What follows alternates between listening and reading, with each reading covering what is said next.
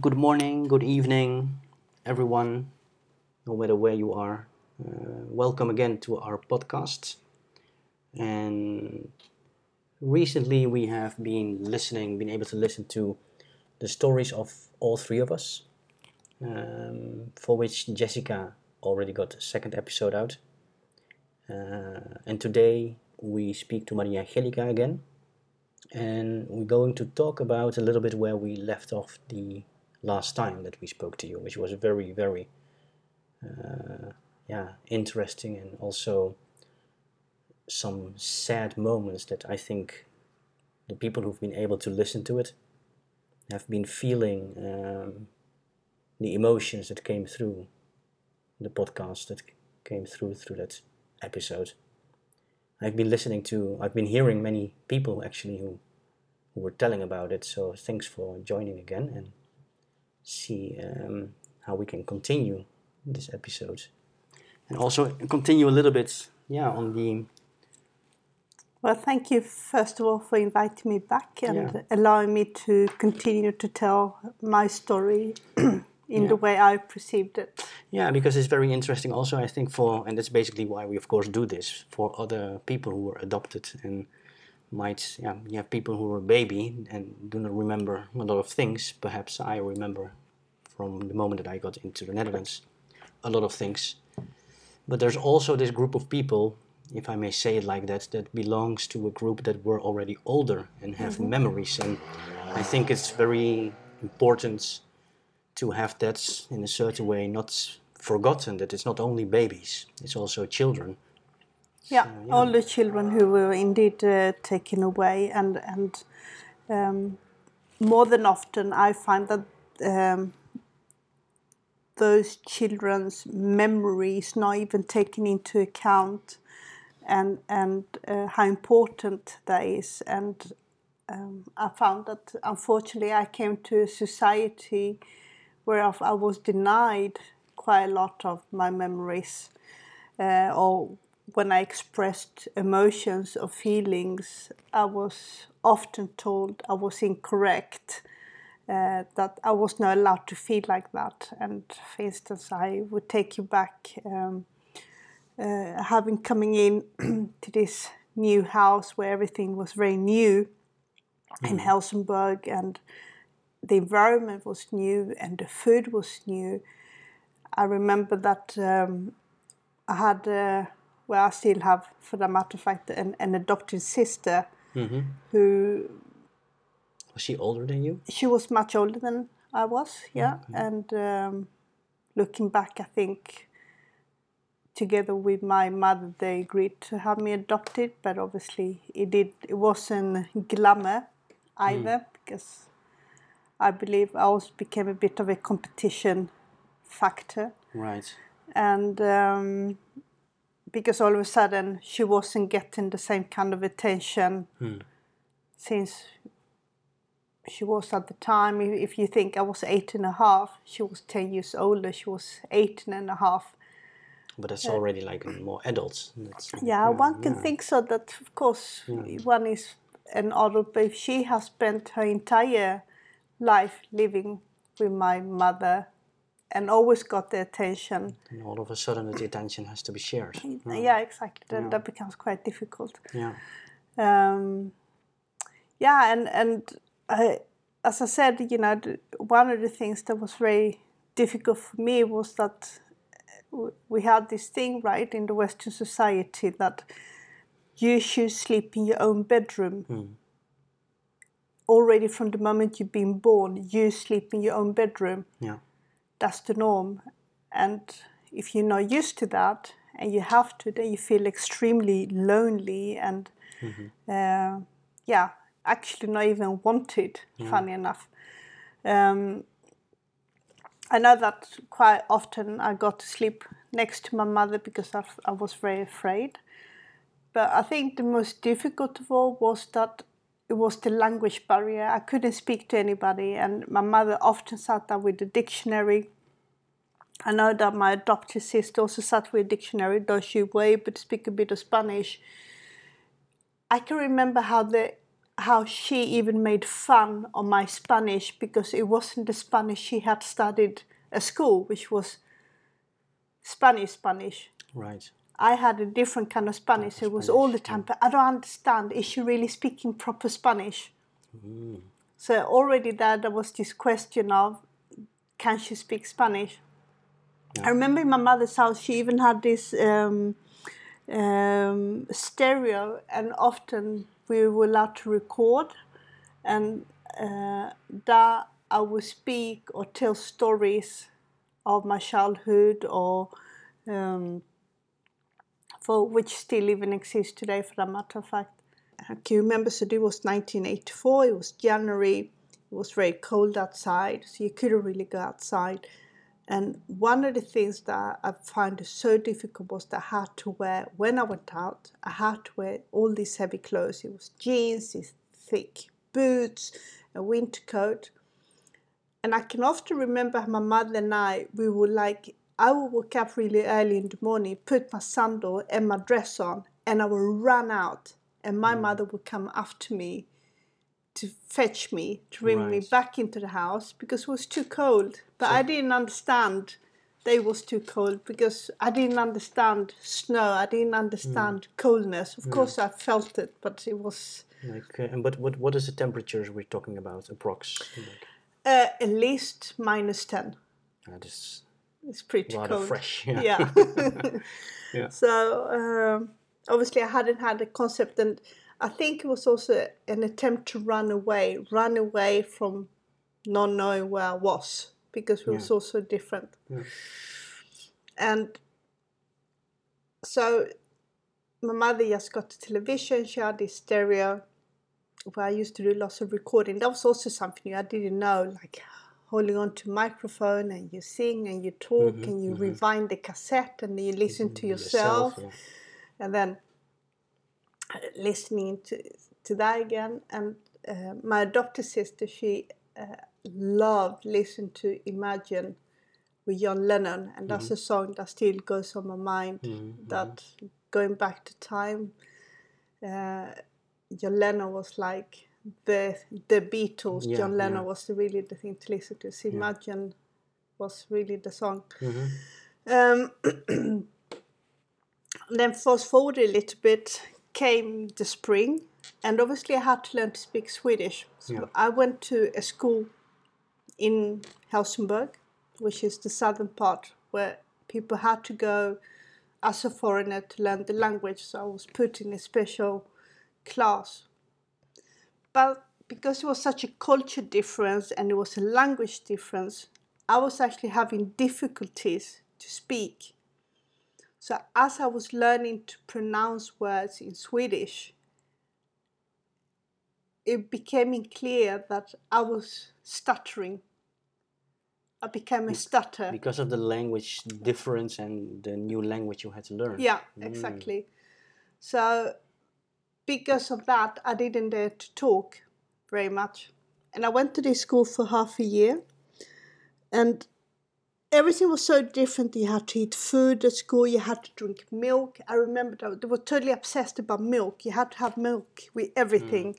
And I was not used to drink milk, and it gave mm. me a lot of tummy ache. But mm. like in the Netherlands and for all in Scandinavia, if you don't drink milk, you will not grow up. Yeah, yeah. Was, So it's like they were shoving milk down my throat. Wow. Well, that's how it felt yeah. anyway. And uh, but I, I remember this day was spring, and uh, I was always collected by a taxi, and the taxi man never arrived. So I waited and waited, and that's something I always paid very good attention is my geography. I have an atlas built in my head, so I thought if he doesn't come, I will start to walk home. Yeah. So I did. I started to walk home. I passed the famous Helsingborg football stadium. I passed the famous uh, ice hockey stadium, and I literally came to the pharmaceutical shop. Uh, or it's not a shop, a huge big factory. So anybody who's listening and they know Helsingborg, they would know the distance I would have walked. Yeah. And they came my mother in total panic because yeah they had lost me but the thing was i was walking home because the taxi driver Yeah. never arrived. So Yeah. i thought well if he's not picking me up then i will walk because i knew i knew how to how to get there. Yeah. so that was the first sort of uh, panic event that my mother thought she had lost me but in fact she had not. Yeah. uh, eventually i had to start at a school called ringstops uh, school or ringstops Ringstorpsskolan where there actually were a very modern school with a lot of uh, classes and i came to this class where there were another uh, chilean girl who i grew up with and Okay. um, in our class in particular we had which was actually quite interesting very good we had two or three um, disabled children but they were not disabled like iq wise but they were disabled physically Physically. Yeah. so as a class, that was really good. But we had a very peculiar teacher, and this teacher Ingegerd did not like me. She absolutely despised me in every possible way. And I remember one day I needed to go to the toilet, and she shouted and screamed at me. She said, "You are not going to the toilet." So I said, "I need to go to the toilet," and she ended up slapping me, gave me good old fat slap on my face Why? in front of the whole class and basically said, You are going to be social services worst case. Okay. And this was not that far away from the headmistress' office. So mm-hmm. there I stood, obviously started to cry with the big fat hand on my face, mm-hmm. this mark. And they phoned my mother, who was a teacher, and it didn't take long. I was not allowed to be in that class anymore, and my mother took me away because obviously From that the was- school from the school completely? altogether. My mother said, "No way is my daughter going Uh-huh. to be treated like this for wanting to go to the toilet." Yeah. and she get a good old slap in her Yeah, face and yeah. then get such a comment.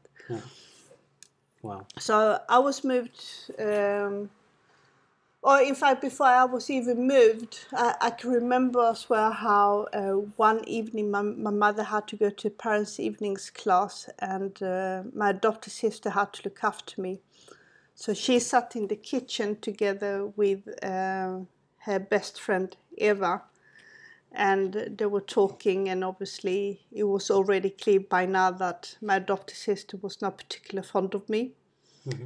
And I could also remember how she was sitting complaining to Eva how bad it was and how bad of a person I was, and that she had this concern that when our mother died, she would have to look after me. So again, I was being My called, goodness. I was going to be social services worst case. Mm-hmm. And I got so upset because I really felt how not I want, yeah, I wasn't yeah, wanted yeah. either by her. And there I sat, let's say, in the hall listening to her and we're drinking tea. That was the thing, everybody was drinking tea Mm-hmm. in, in the kitchen. So when I heard that, I went into my bedroom, got dressed, and I yapped out through the window. And I went to the school where my mother was having this parents' evening. And I can remember it was very dark, how I sat outside looking at her while she was talking to my, my teacher. Yeah. And then I can see how she got all panicky. She got to call because it turned out that uh, my adopted sister had found Had out I wasn't in the house Yeah. and yeah, I had escaped. Mm-hmm. So she had to cut off that uh, parents' evening to trying to find me. But yeah, she didn't have to go far. Yeah. And um, yeah, she brought me back home, and I said I don't want to be with her because she doesn't like me. Yeah. Um, And obviously, I was told I was lying, and that wasn't true. But that until today Mm-hmm. is sitting so deep in But me. if, could you perhaps say and, and, and, and yeah, could you perhaps say that this is still something unsettled? Yeah, totally. I would never forgive her for that. Yeah. And I can't forgive her, even though I tried. Yeah. Um, it is so deep rooted. I can often think about it and I can get so upset about it. Is it also perhaps unsettled because it was never then after spoken about when there was something like a, a even so like okay yeah okay that was then and perhaps maybe she did or did not apologize about it or is she just totally I don't know rejecting whether she did or whether she did not, but uh, I can remember that when I explained. Now you have to remember that my my Swedish wasn't very good either. Mm-hmm. But I can remember very clear that um, when I was trying to explain how I felt, I was told that is not correct. That's not how you should feel. You are oversensitive.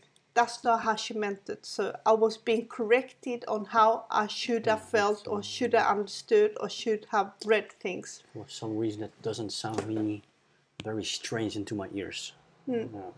So I was very rejectful. I suppose I became very rejectful, and I am that too today. I Yeah. people do say you should forgive, but I really have put such mark that when I do feel uncomfortable about things and I get this stomach feeling, mm-hmm. then I know that that feeling is correct. Mm-hmm. Nobody can tell me that that is not mm-hmm. correct or it should be otherwise. Yeah. Um, yeah, so that, that I had lots of these experiences where I certainly experienced racism. I mean, when you look at it from today's point of view, it was racism at first grade.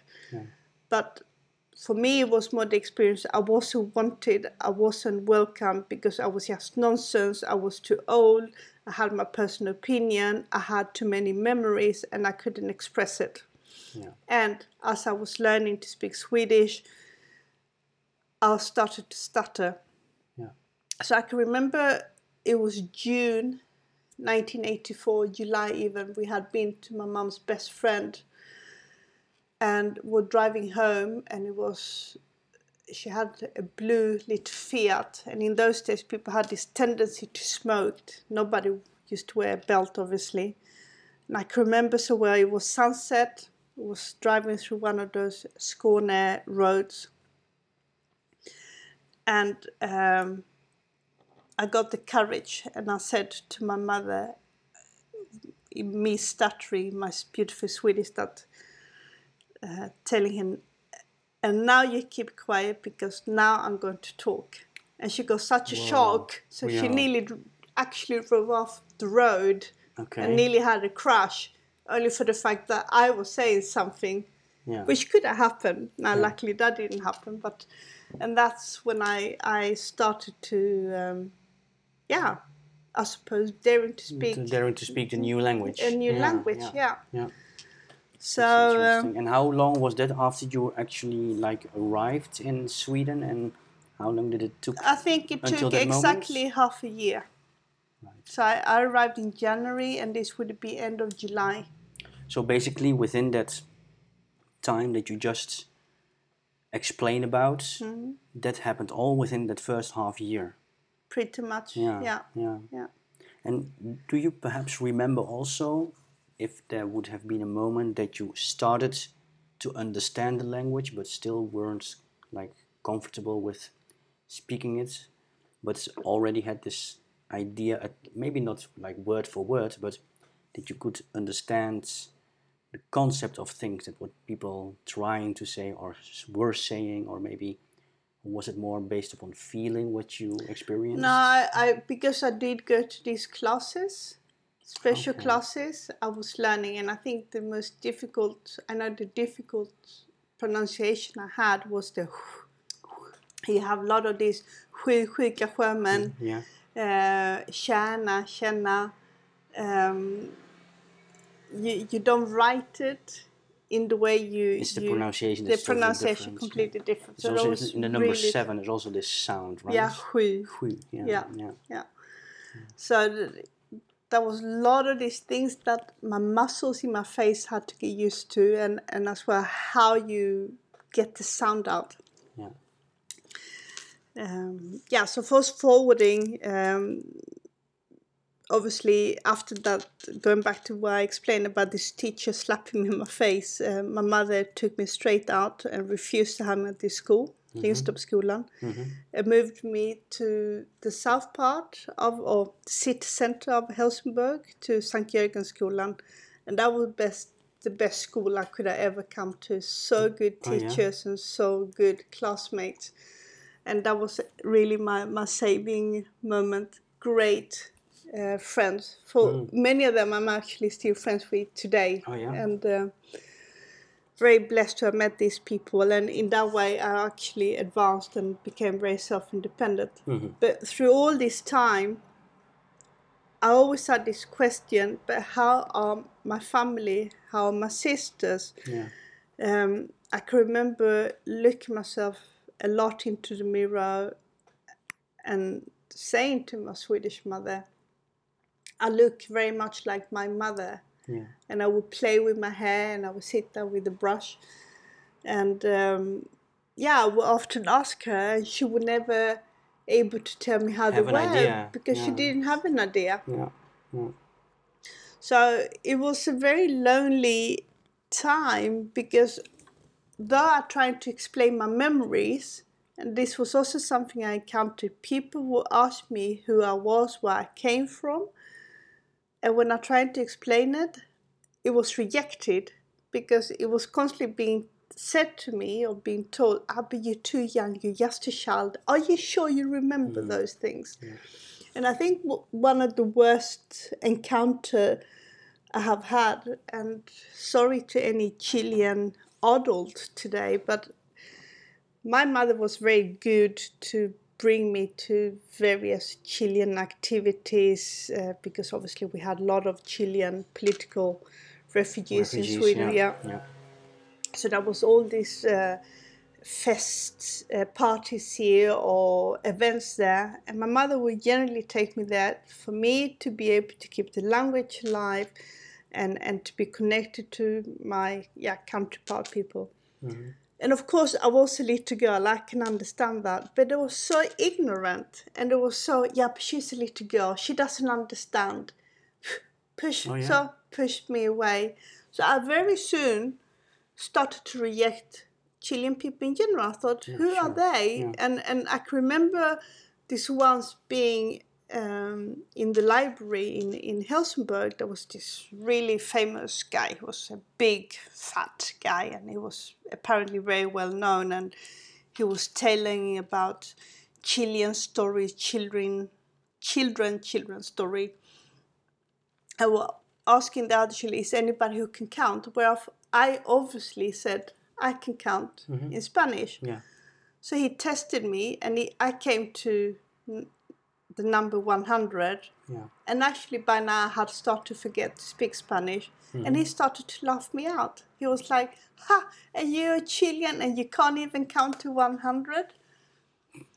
Right. And so rude. Such. Uh, it's just like, yeah. and then from that moment on, I thought, right, what do I have with these people? They are supposed to be my own countrymen, people I can Mm. Yeah, feel yeah, connected with. yeah.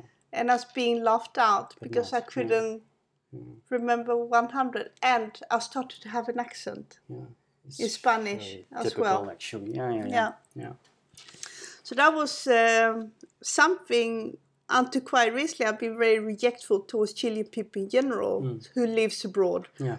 I've actually had very little respect for them because I think the I know they don't intend to do bad, but No, but it's just It like gave me very- yeah. An impression of how the dictatorship was when I left Chile. Yeah.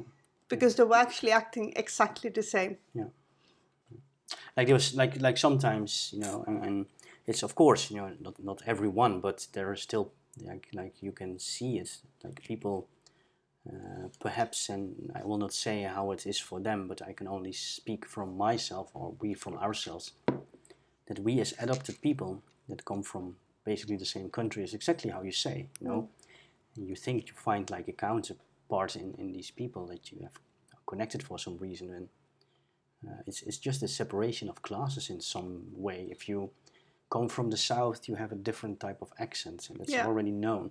Yeah. And you have different type of words they use, and with that, it's so sometimes um, um, broadly seen and understood that these people are being seen different, and not only people from the south, but also from the north or in other places within the big city. You always have this separation of classes, which they which they do, and uh, like I mentioned also uh, to you guys, it's, it's I think in Chile also is the for, it was for me the very first time when I really got a feeling of being discriminated.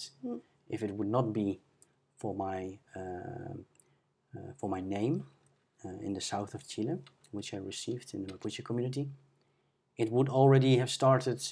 Uh, it, it would be, for example, when I started my time in Chile, and my Spanish wasn't good enough, although my looks are more from there than from here in the Netherlands. And asking for a bus ticket, for example, and I couldn't get to the words fast enough. It was like, okay, they couldn't understand me, and this just sh- shoot me away, like shoo shoo, go away, and, and yeah, next in line because I couldn't come out of my words. Hmm. You know, so typical, and they don't want to deal with you. Hmm. They just don't want to deal with you. Just go out of the way and next. Yeah. Yeah, it's very, very. good. Yeah, it, it, it, it doesn't surprise me, but it is it is a sad thing. Yeah. it is a sad thing. Yeah, So obviously, unfortunately, my perception of, of Chilean people was not very good living abroad. So with that, also started to be that I actually forgot Spanish. I didn't want to be associated with Spanish because Right, Spanish so was something of a bad culture. People don't want me. What do I have to do with that? So um, it also then comes from a certain type of rejecting, perhaps. yeah, reaction. Yeah, Yeah, yeah, yeah, absolutely. yeah. Yeah. And because I had so much trauma, um, I was blessed to have got one teacher who was a piano teacher, and Per was the most beautiful person I have ever had hmm. in the sense that he saw there was something much more and he saw I had difficulty speaking the language. Hmm. So he he grabbed me under his arm and he said, "You know what? I'm going to teach you to play piano." So not me having to read the notes, but I was able to hear what he played, and then I picked it up, and then gradually in that way, I was able to learn to speak Swedish. So he also gave me the confidence to learn to speak Swedish because I learned to play piano through him. So piano for me means a lot. A lot, It means a lot. Yeah, music is something really important. Yeah. Um, yeah, what else can I remember from my childhood? Um, I can also remember a particular moment. I mean, it was very difficult as well for my Swedish family. I can understand that my, my mother, in that sense, was different to the rest of the family. Uh, I would say my fam- my Swedish family, they may Because- not agree with this, But because your mother wasn't married, right? no, that's correct. I was married. Married? No, I was not married. I was adopted Yeah. by a single mother. Right, So yeah. she was never married, indeed. So it was uh, was it the thing that made her then different within the family setting? that, and also I would say that my family setting was a bit more from the upper class. They may totally disagree with that, but it was important that everything was very neat and posh and elegant. Yeah, And and They my had a certain style uh, there was a certain style, They very well educated. Yeah. to express, perhaps. Yeah. Yeah. and um, we used to go a lot to my grandparents uh, in in Skanör, and uh, it was always very elegant. It was always very posh, the way I perceived it. And I can remember one year, I'd- I think I must have been a bit older. My um, it must have been about somebody's birthday. I don't know. We had to have nice clothes, and it was very common that you always brought your posh shoes in a shoe bag. So mm-hmm. once you enter the house, you had to put your posh shoes on. And how old do you think you were? Like 11, 12, something, Something in like area? that, yeah, yeah. Okay, okay. and I said something to my mother for which I really cannot remember, and my grandmother totally turned on me. She got so upset and so angry, and she went for this umbrella and she was going to hit me, and that's when she made clear how not welcome I was in the family and how I could just go back to Chile where I belonged and had nothing to do in this family. Whereof my mother came after my and my grandmother said, "What on earth are you doing?" And my grandfather Kiffe was very like, "What were you on about?" So from that day on, I never trusted my grandmother either because, in her opinion, I was not welcome to the family. Yeah. I had no connection with her. That's very. Uh, it's And, very, and having the umbrella intense. literally up my face, under my throat, had my mother not stopped her, yeah. I, I'm pretty much sure I would have been dead today. Yeah. Mm. So there was really like a moment of like emotion, which could perhaps be perceived as like hatred towards It was you. hatred. Yeah. Yeah? Yeah. And and okay, yeah, I, f- I find that really intense to hear. Although mm. it might not surprise me because, as you know, and as many people who might listen, you know, we speak to so many people that were adopted, and we hear so many stories that almost yeah, you get to a point like, is it is of course I mean it's damaging and this, but it's sometimes like yeah, okay, it's, it's another thing that is that has been an experience for people that has been so damaging and so feeling like sometimes unwelcome. I have to say, from my point of view, for example, not my point of view, but my my own history, uh, I, I I didn't have that, and I'm actually very happy that I did not have that. I had my own uh, situations and and and, and yeah, uh, emotions skyrocketing all over the place, but mm. with my grandparents, only grandparents that I mm. had were from my adoptive mother's side. They were really loving and caring mm. and, and everything, but I think the only person I could really get on with, and I always felt very loved and, and so extremely appreciated. And actually, when I think about it, I believe that he really was the one who made me feel loved. Hmm. And that was my, my grandfather, Kiefer yeah, because with him, ironically enough, I was able to talk about my childhood, and he was able to talk about his childhood. And I can remember how I used to explain to Kiefer. He he was he he was the one who spoke some few words in Spanish, mm-hmm. and when I came, he always asked me to come and sit in his lap. And um, one of the moments I can remember having this lovely discussion or talk with him was about how I explained to him how I used to have this metal ring, and with the stick, I used to play with this metal yeah. ring, and that was something we had in common because that was something he he remembered. also played with. Yeah. when he was Now he was born 1918. Oh, that's the same. Uh,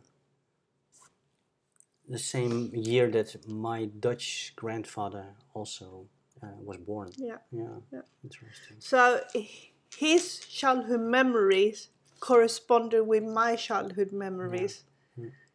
And I was really the person I was able to help.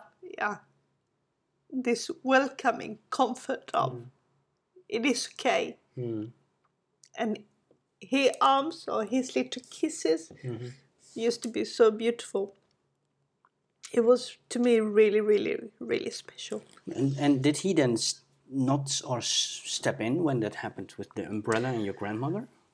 Or was he just totally also like in some Now sort of this shock? took everybody by surprise, and this reaction, and and um, Keefe wasn't in the same room when this happened, so he just heard two women shouting and screaming, and then got to understand what happened.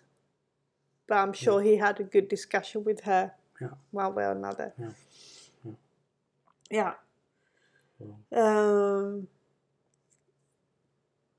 but again, you know, my, my struggle was always wanting my family, wanted my mother, wanting my sisters. Was it being recognized by, by the family in, at all? Or would they always simply say, like, how can you remember? Or maybe even like try to forget? Um, was it I recognized all? wasn't, I cannot particularly remember that anybody ever asked, and when they did ask, it was always a question, are you really sure? Hmm. Because for them it was so extremely unknown, the life I had had, or they couldn't even understand that I actually had had a different kind of life. I had seen or experienced other things. Um, they would not have known better because they had never ex- they had never experienced anything like this ever.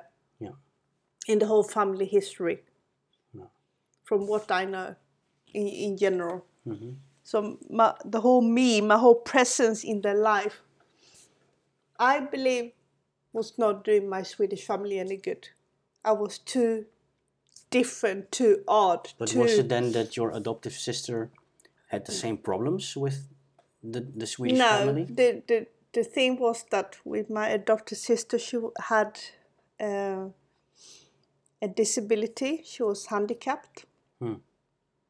Uh, she got polio, and uh, because she was so young when she came, she was a little girl of two or three, maybe three, four. Mhm. She needed everybody help to be able to move. So she was like a little doll, like a little baby, to, Yeah, so yeah. people could have a very different kind of relationship with her. Type different type of connection, Yeah. basically. Yeah. Yeah. Yeah. Okay. And um, obviously, when I came along, that was not really the case. No. Yeah. Mm. And I think that's also been now that you brought this to light that that has been so difficult. Also, in general, is that every time when people talk about family history, it is anything that happened before I came. Yeah. Even until today, when they talk about family things, events, I'm never included. It's not part of it. It's not mm. part of it. But anything before 1984, Yeah. That's when it happens. yeah. That's what they speak of. And do you do you maintain any type of relation today with them, or like any type of connection, communication line? Yeah, I, I do speak to them, but it's what is family? How deep It's, goes uh, family connections? That's a very good question. Yeah. Yeah, family is something that's that you that people say like you don't you don't choose that. On the other hand, family can be can be people that you actually do choose, but then it's more friends that become like family. Yeah. Yeah. I mean, they are my family because I don't know anything better. I don't. I didn't grow up with my Chilean family after 1984, or Christmas, or birthdays, or holidays, or summer holidays. It was with my Swedish family. Yeah. So yes, of course, they are my family. Uh, by all means, because that's my other part of my memories. Yeah. Sure. Sure. right? I, I, I can remember how I went with my grandfather and, and my grandmother and with another cousin, Matilda, how we went through through Sweden on holiday one summer, for instance. I've been to Germany hundreds of times to be with my German cousins. Um, I've been to the family that lives in the south part of Sweden. Uh, so this family connection was really, really important. It was always there. That was very close family. But do I feel like I'm part of them? In quite honesty, I'm too different. Mm-hmm. I don't fit in. That's interesting what you say because I, I think I have the same in a certain way, or for which I am sure that my Dutch family would rather say that it is not like that because I am their brother, I'm their little brother, for which I know that I am for them. I can see that from their point of view, 100%, 200%. Uh, and I will ever, not ever think about denying them that, you know, but uh, there has been a situation that I made it clear that I was going to get rid of my Dutch name, and um, it's a long, long time ago already at this place, of course. But uh, when I adopted basically my name, my Chilean name Alejandro, and uh, yeah, it's been very difficult for them also because it was like they had this, perhaps like how I see it today this feeling like, yeah, but we don't know this Alejandro. Yeah, I don't know this other guy, you know, because that's not me. Mm. You know, and and this has nothing to do with the fact that I don't feel or want to deny you that you feel that you are my older brother or sister. Yeah, those memories are never going to go away, Mm. you know. But it's uh, it's a very interesting and also sometimes for people damaging and difficult situation uh, for for example, for me, as being adopted to feel fit into that family. Um, for which I also have explained about in the podcast that we did about uh, my history within the family. Um, but is that yes, I feel connected because we grew up, and until the time that that went okay, it was all fine. But there came a moment that it wasn't okay anymore, and it's not because of a blame towards someone. It's just that is how I call it. That is when DNA, the difference in genetic information, hmm. comes up, and that's hmm. usually when you're getting 13, 14 in your hmm. puberty, and that's when all the hormones come into your body and go all over the place, and you start to feel like your identity comes out, and that comes out in a way that then usually um, not, and I'm, I'm sure that I'm not the only case, or the only person uh, that then already all, all of a sudden finds him or herself in a situation that the connection is not really really there because you're simply just too different. That's exactly how you explain. Mm. it. Yeah, yeah. And I, for me, and and I'm sure that if I were to tell my family how I really feel, they would immediately correct me, say, "No, that's wrong. That is not how it was, and you misunderstood, and you're imagining." Mm. But if they could just spend five minutes to actually really listen how I felt and what I feel, mm-hmm. I can understand that they would be very hurt or uh, and the best way of not listening to what I'm saying is to say that I am incorrect in my feelings, and that is unfortunately in my Swedish family uh, a little bit of a bad habit because if they don't agree with how you feel, they will immediately correct you because to make them feel better. But they don't know that they're doing that. But it's, it's, it's a very bad habit. Would, would you refer? Would you would one be able to refer to that as like keeping up appearances in a certain way? Would that be a little Yeah, you a little bit, a little bit, yeah.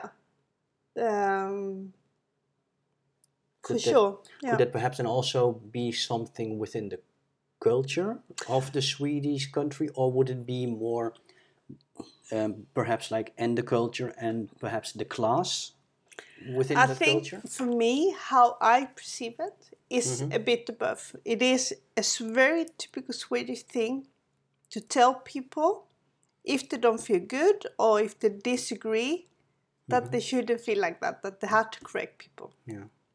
Now, I know that in my Swedish family, to talk about feelings or being open about your feelings and certainly speaking it in this way mm-hmm. would not go down very well because it could be seen as harmful. Mm. And obviously, I'm very outspoken, mm-hmm. so I'm certainly not doing myself a favor, but I do believe that if I don't talk about it and explain how, in a way, it has been harmful, and it, it is harmful that we can't allow ourselves to express ourselves, that you deprive your own emotions You keep them in. and keep them in, is also not very It's also good. not very good, and so it's better to be able to talk about it we see every and day maybe how that doesn't maybe work give it a place Mm-hmm. and say okay but because i have so many different aspects that still even to today have not been spoken about i can't give it the place yeah. and and i cannot even approach these people because i know they would tell me but you came from such a poor country Oh, you yeah. so you you know and that's also the thing i always be, felt like the black sheep i'm not intelligent enough as they Mm. are Okay. Okay. so And you come But- from a very poor country. Which is yeah also and, and, and i was uh, yeah. rescued Oh yeah. Sure. and and I should be happy I was adopted. I'm not talking about that. I'm mm. just want to express that has been done or things that has been said that's been very hurtful. Mm. And until today, yes, I'm affected by it. Yes, I learned to work my way around it. Mm. But it would be nice that one day be able to sit and say, hey, this is how I feel, this is what you said. Did you actually realize what that did or have done to me? Um, yes, I become stubborn. Yes, I go my own way. But that's my survival mode. Yeah, yeah. It's it's really interesting because um, what we usually say is that uh, recognition is the first thing, like almost the first thing required in order to be able to heal. And since there is no recognition in a certain type of level here, Mm. then the healing for your part is basically going to be um, being put on a difficult path instead of Yeah. recognizing that there is a person here who might not have been like biologically born within that same family who is it's like yeah I don't know maybe it's it's it's it's I tell you something that Yeah. sometimes I could wish when people sit to talk about family photos and memories from the 1970s and 1960s and what have you. Has never once been asked to me, so how was your childhood? What, what are the good memories you have from hmm. your childhood? No once. Yeah. And as you mentioned, it is about being recognized that you exist. absolutely And yes, I did have eight and a half years of my life in a different country, which was not Sweden. Mm-hmm. And maybe once it would be nice if somebody could just take time and say, But Maria, how was your childhood actually? Where are your memories? Yeah. But then, and I think this is the crucial question or the cr- crucial remark because this is what I've always been told normally when people do ask, so how was it? That they don't ask me, are you sure that what you remember is correct? Mhm. Because this is something people have asked me so many times. They will ask me, so how was it? Do you have memories? And I tend to joke about it, how long time do you have?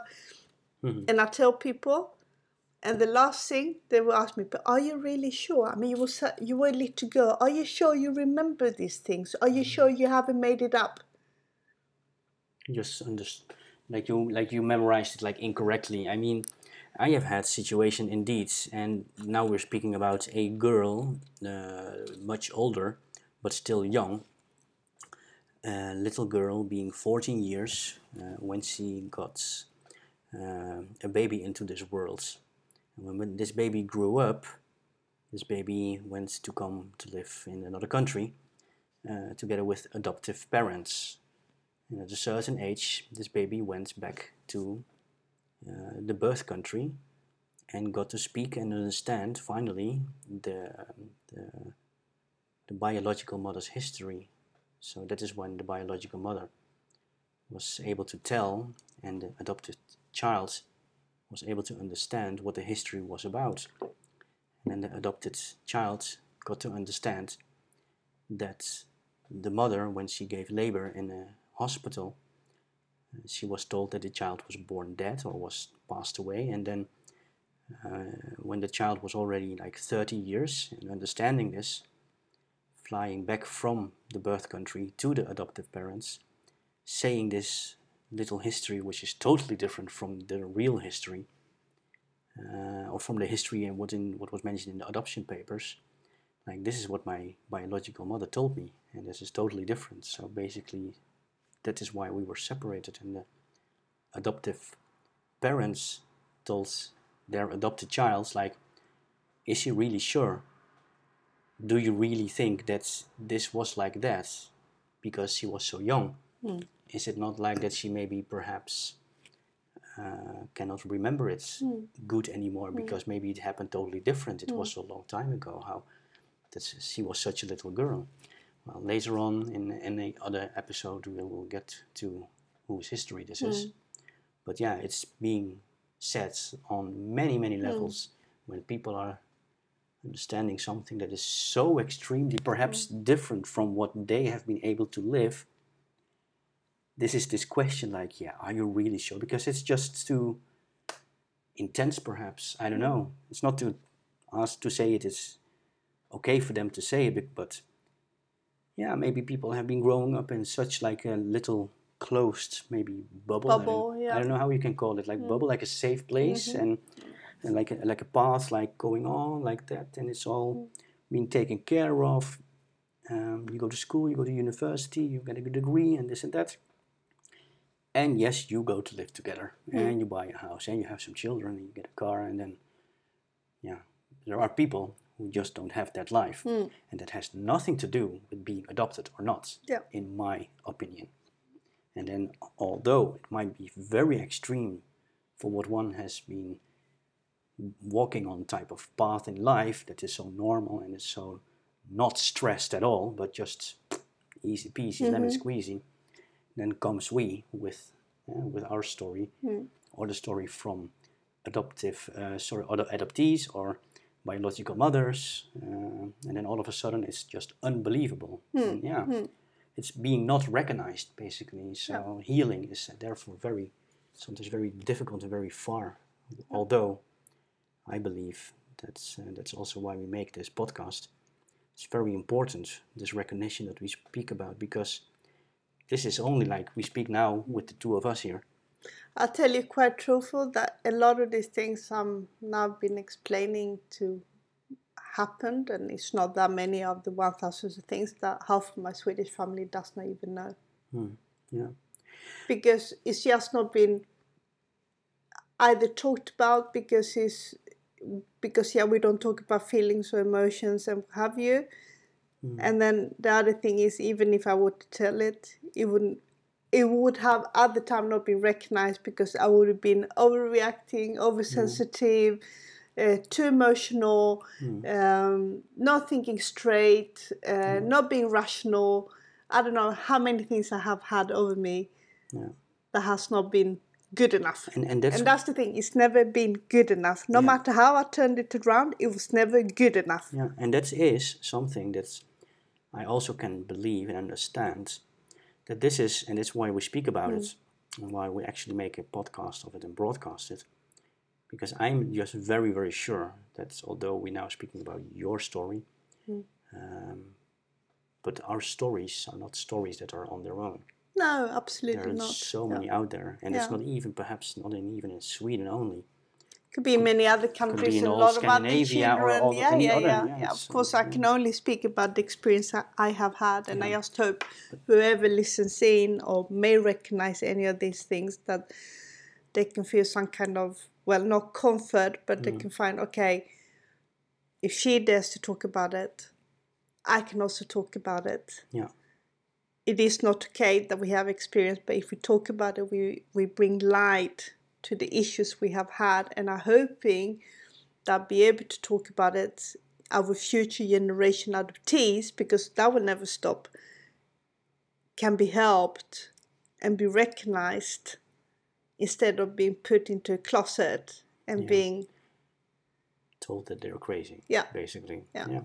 so Yeah, we, we, we are indeed getting to, to, the, ends of, this, uh, yeah. episode. However, this is not going to be the last episode, not from you, not from me. Uh, we're going later on a little bit more than in uh, the next episode of, of my history. But maybe tell the people who are listening what is perhaps one of the next things we're going to speak about in the next episodes. episode. Yeah, and I think um, that I now have touched on few sensitive subjects, and I can feel that even to today I can get very emotional about it. But I would like to take you through my next journey when I do return back to Chile. When Wow. I was thirteen, That's interesting. when my mother made a decision to bring me back and to find my family, and how that came about, and uh, how those three weeks.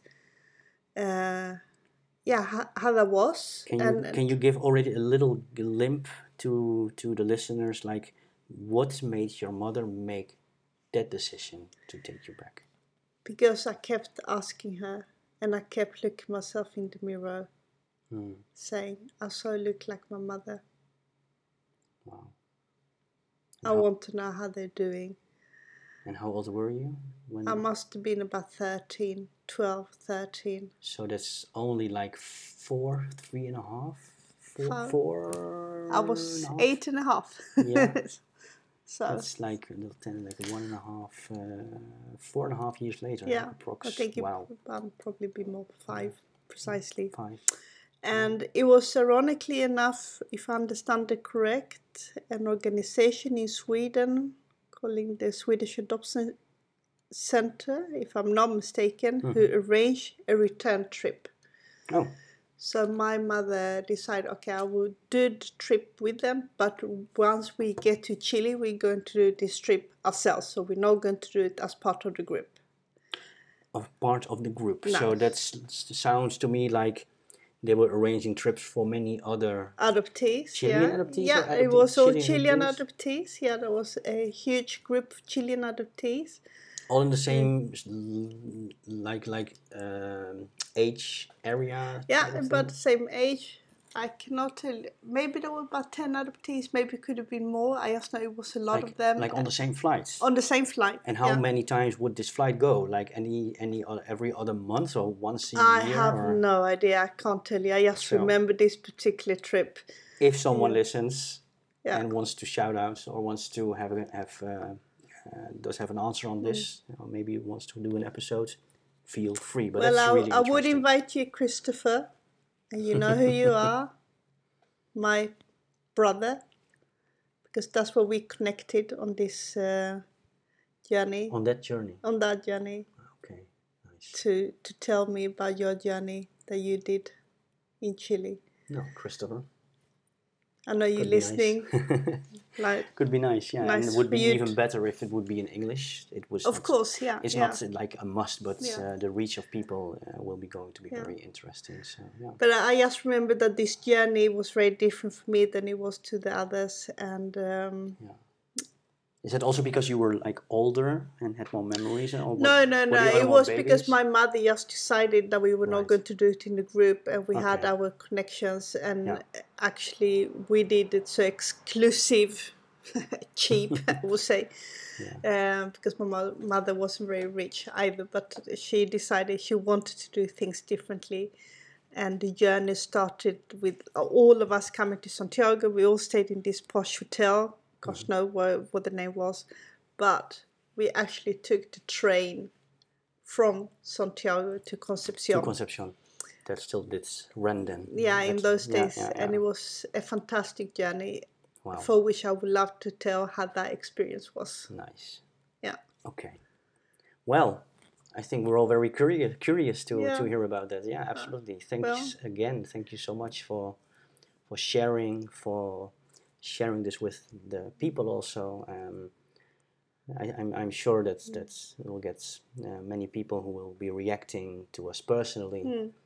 and uh, yeah it's going to be an episode that's going to be out there like later tonight uh, when here in amsterdam we go into the monday so that tomorrow morning um, this fresh recorded episode Yeah. there for the public it's very nice yeah Well, thank you guys. Thank you very much for having me here Yeah, again. And thank you to be I here. hope uh, you have a good evening or a good morning, depending where you are. And uh, yeah, do you recognize any kind of emotions or feelings? want to talk about Um, it or you want to talk about share it it, with other people Please, you know, do reach out because I do know how important it is to talk about it. yeah So, from my side, with a lot of care, thank you very much. thanks to you bye bye Bye bye.